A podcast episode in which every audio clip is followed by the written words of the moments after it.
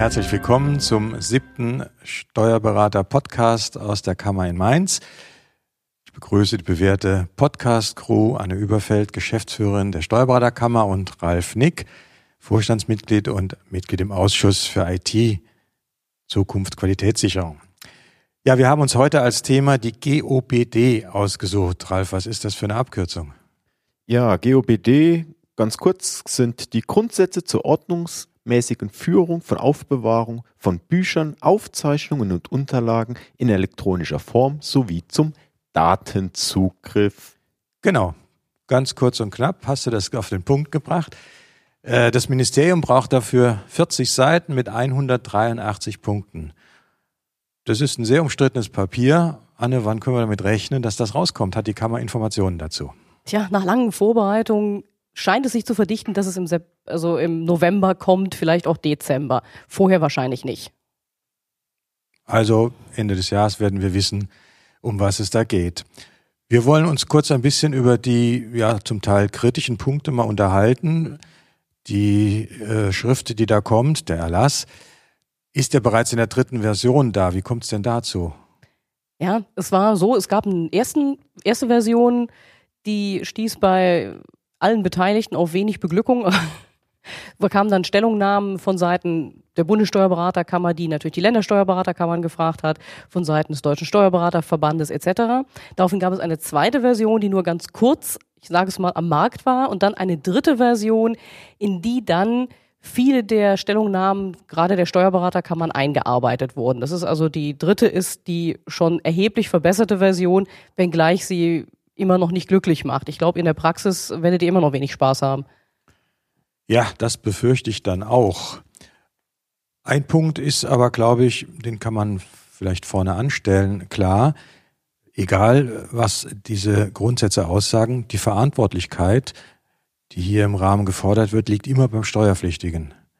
Also für uns Steuerberater ähm, geht nicht, sagen wir mal, die, die Verantwortlichkeit über, wenn wir Buchhaltungen bearbeiten. Wir haben natürlich, äh, müssen wir äh, unsere Rechte, das Recht und so weiter einhalten, aber die Verantwortlichkeit, die diese GOPD fordern, liegt beim Steuerpflichtigen selbst.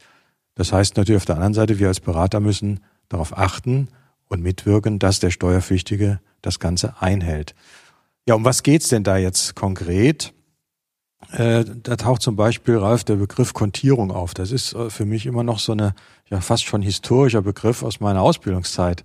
Kontierst du noch? Was bringt also, die GOBD hier? Bei uns wird eigentlich nicht mehr kontiert. Äh, Im ersten Schreiben, das wäre bei uns im IT-Ausschuss und Zukunft des Berufes schon im April 2013 hatten wir uns ja mit dem Entwurf schon beschäftigt und kritische Stellungnahme äh, nach Berlin zur Bundessteuerberaterkammer abgegeben. Ich war ganz erschrocken, als ich da gelesen habe, die Finanzverwaltung ist immer noch der Meinung, dass ich auf jeden Beleg meine Kontierung draufschreiben muss. Trotz ist, des ja. digitalen Wandels äh, wollte das, sollte das immer noch festgeschrieben werden. Und da kommen wir nachher noch zu. Äh, wenn das, die Sachen nicht eingehalten werden, sollten ja dementsprechend auch ziemlich harte Sanktionen. Ja klar, äh, die Ordnungsmäßigkeit der Buchführung hängt natürlich ja. dran, wie bei allen, was hier gefordert ist. Und äh, wir haben es, wenn ich das jetzt richtig im letzten Entwurf sehe, doch mindestens so weit geschafft, äh, dass eine Kontierung unterbleiben kann. Und zwar dann, wenn eine Prüfung retrograd und progressiv möglich ist, also wenn die Geschäftsvorfälle entsprechend nachprüfbar sind. Ich denke mal, das ist eigentlich bei der Buchhaltung, wie wir sie heute machen, in der digitalen Form möglich. Und damit könnte man eigentlich dahin kommen, dass eine Kontierung nicht mehr notwendig ist. Aber ich finde es immer noch wirklich erstaunlich, dass der Begriff und das Erfordernis da aufgeführt wurde. Ja, gerade mit den, mit den Kontierungen auf dem Belegen haben wir schon seit Jahren eigentlich keine Probleme mit der Finanzverwaltung, insbesondere mit den Betriebsprüfungen. Bei uns wird zum Beispiel gar nicht mehr kontiert. Ah, ich denke, das ist in vielen und äh, so. die Betriebsprüfung, wenn ich ordentlich meine Buchhaltung aufbaue und kann jeden Beleg nachvollziehen, wenn ich jeden Beleg einzeln verbuche, äh, kreditorisch, debitorisch, äh, dürfte das auch in Zukunft kein Problem werden. Dann haben wir schon das nächste Problem, die nächste Forderung, nämlich eine Durchnummerierung der Belege. Das fordert die GOBD äh, Machen wir das? Durchnummerieren jeden Buchungsbeleg? Ob du das machst, weiß ich nicht. Ich, äh, nicht. ich mache es auch nicht. Äh, ich sag mal, im Endeffekt sind die Belege durchnummeriert durch die Prima Nota. Das habe ich für mich gedacht, ne, das würde ja wohl langen. Nein, die GOBD fordern eine eindeutige Zuordnung zum zugrunde liegenden Geschäftsvorfall. Und auch das ist äh, sehr problematisch. Man hat sich jetzt wohl darauf verständigen können, dass möglicherweise der Beleg, die Belegnummerierung, die von dem jeweiligen Kreditor oder Debitor kommt, dass das ausreicht, dass man das buchen muss. Aber grundsätzlich wird auch hier eine Durchnummerierung gefordert. Ähm, die Problematik ist immer, was macht der Betriebsprüfer nachher damit? Wie sieht er das? Und mit ihm muss ich dann letztlich, wenn die Begriffe schwammig sind, kann und soll erfolgen, dann muss ich mit ihm diskutieren und ich bin mit ihm in der Diskussion, ist dann die Ordnungsmäßigkeit der Buchführung gegeben. Da sehe ich eigentlich das Problem bei. Dem könnte abgeholfen werden, wenn die Finanzverwaltung in ihrem Schreiben den, insbesondere dem digitalen Fortschritt äh, mitziehen würde und sagen, diese Möglichkeiten gibt's, äh, wenn ich da alles nachvollziehen kann, ist eine Buchhaltung trotzdem ordnungsgemäß. Digitaler Fortschritt, schönes Wort. Die E-Mail als Transportmittel. Auch hier gab es die Forderung, dass die gesamte E-Mail abgelegt werden muss als Beleg. Ist die E-Mail also ein Beleg oder ist nur der angehängte Rechnungsbeleg der Beleg für die Buchhaltung? Auch das war eine Forderung äh, der GOBD. Äh, ich denke, auch hier ist es jetzt etwas erleichtert worden. Die E-Mail als Transportmittel ist kein Beleg. Ich muss diese E-Mail also nicht archivieren. Ich denke, das ist eine vernünftige Vereinfachung. Ja, seitdem wir auch nicht mehr die Briefumschläge aufbewahren und in der Buchhaltung abheften, mit denen die Rechnungen kamen, ich glaube, das ist jetzt auch bei der Finanzverwaltung angekommen, dass wir dies auch nicht tun. Also die Transport-E-Mail, äh, in der nur steht, hallo, hier ist Ihre Rechnung und die Rechnung als PDF angehängt, darf gelöscht werden. Eine andere Forderung ist die nach einem internen Kontrollsystem. Das heißt, jedes Unternehmen soll dokumentieren, welche Ordnungsvorschriften es hat und wie sie eingehalten werden. Also das sind zum Beispiel Zugangs- und Zugriffsberechtigungen, Funktionstrennungen, Erfassungskontrollen, Abstimmungskontrollen, Schutzmaßnahmen gegen Verfälschung von Programmen, Daten und Dokumenten. Also ein, eine riesige Flut von Ordnungsvorschriften, die schriftlich festgehalten werden sollen, um das, äh, sagen wir mal, das System zu dokumentieren. Verstehen. Kennst du sowas bei deinen Mandanten, ein EKS in dieser Form? Ja, wir betreuen überwiegend kleine und mittelständische Betriebe. Äh, da werden weniger solche äh, Maßnahmen getroffen. In größeren Einheiten ist das sicherlich heute schon gang und gäbe.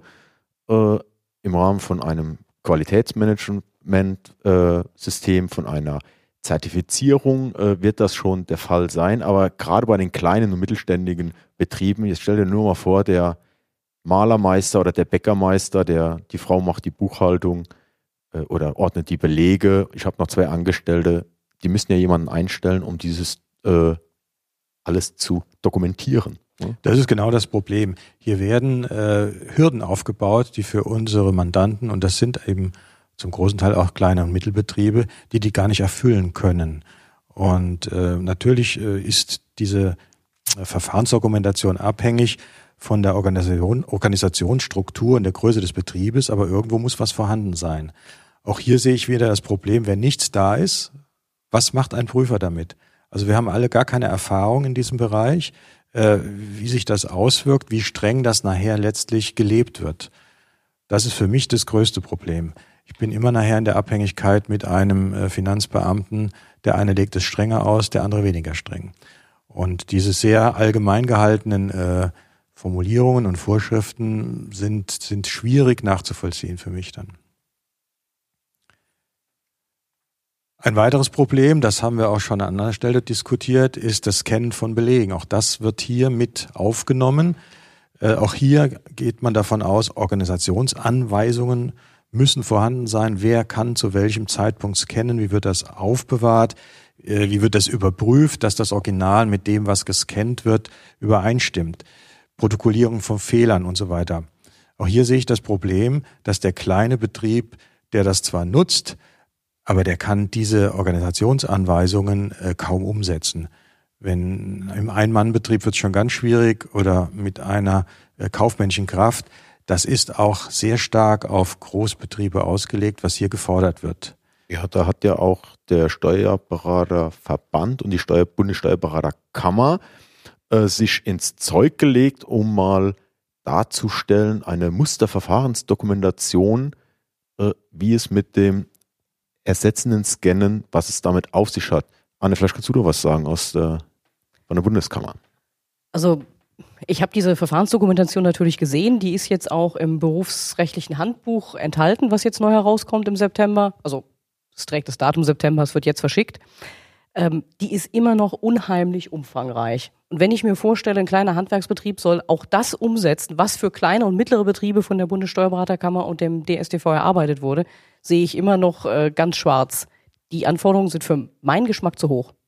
Und darum sollte man, glaube ich, dazu sagen, die stehen im berufsrechtlichen Handbuch, aber ein Mandant, der scannt und die Belege uns zum Beispiel zur Verfügung stellt, der muss diese Dokumentation einhalten, nicht wir als Kanzlei. Oder sehe ich das falsch? Das, nee, ist schon richtig. Das ist richtig gesehen, ja. Aber wir haben einen, einen Lichtblick äh, in diesem Bereich, wenn ich an den elektronischen Kontoauszug denke. Hier gibt es seit ganz kurzem einen Erlass, äh, der den elektronischen Kontoauszug jetzt akzeptiert. Das war ja bisher auch anders. Bisher war das Papier zwingend äh, vorgeschrieben.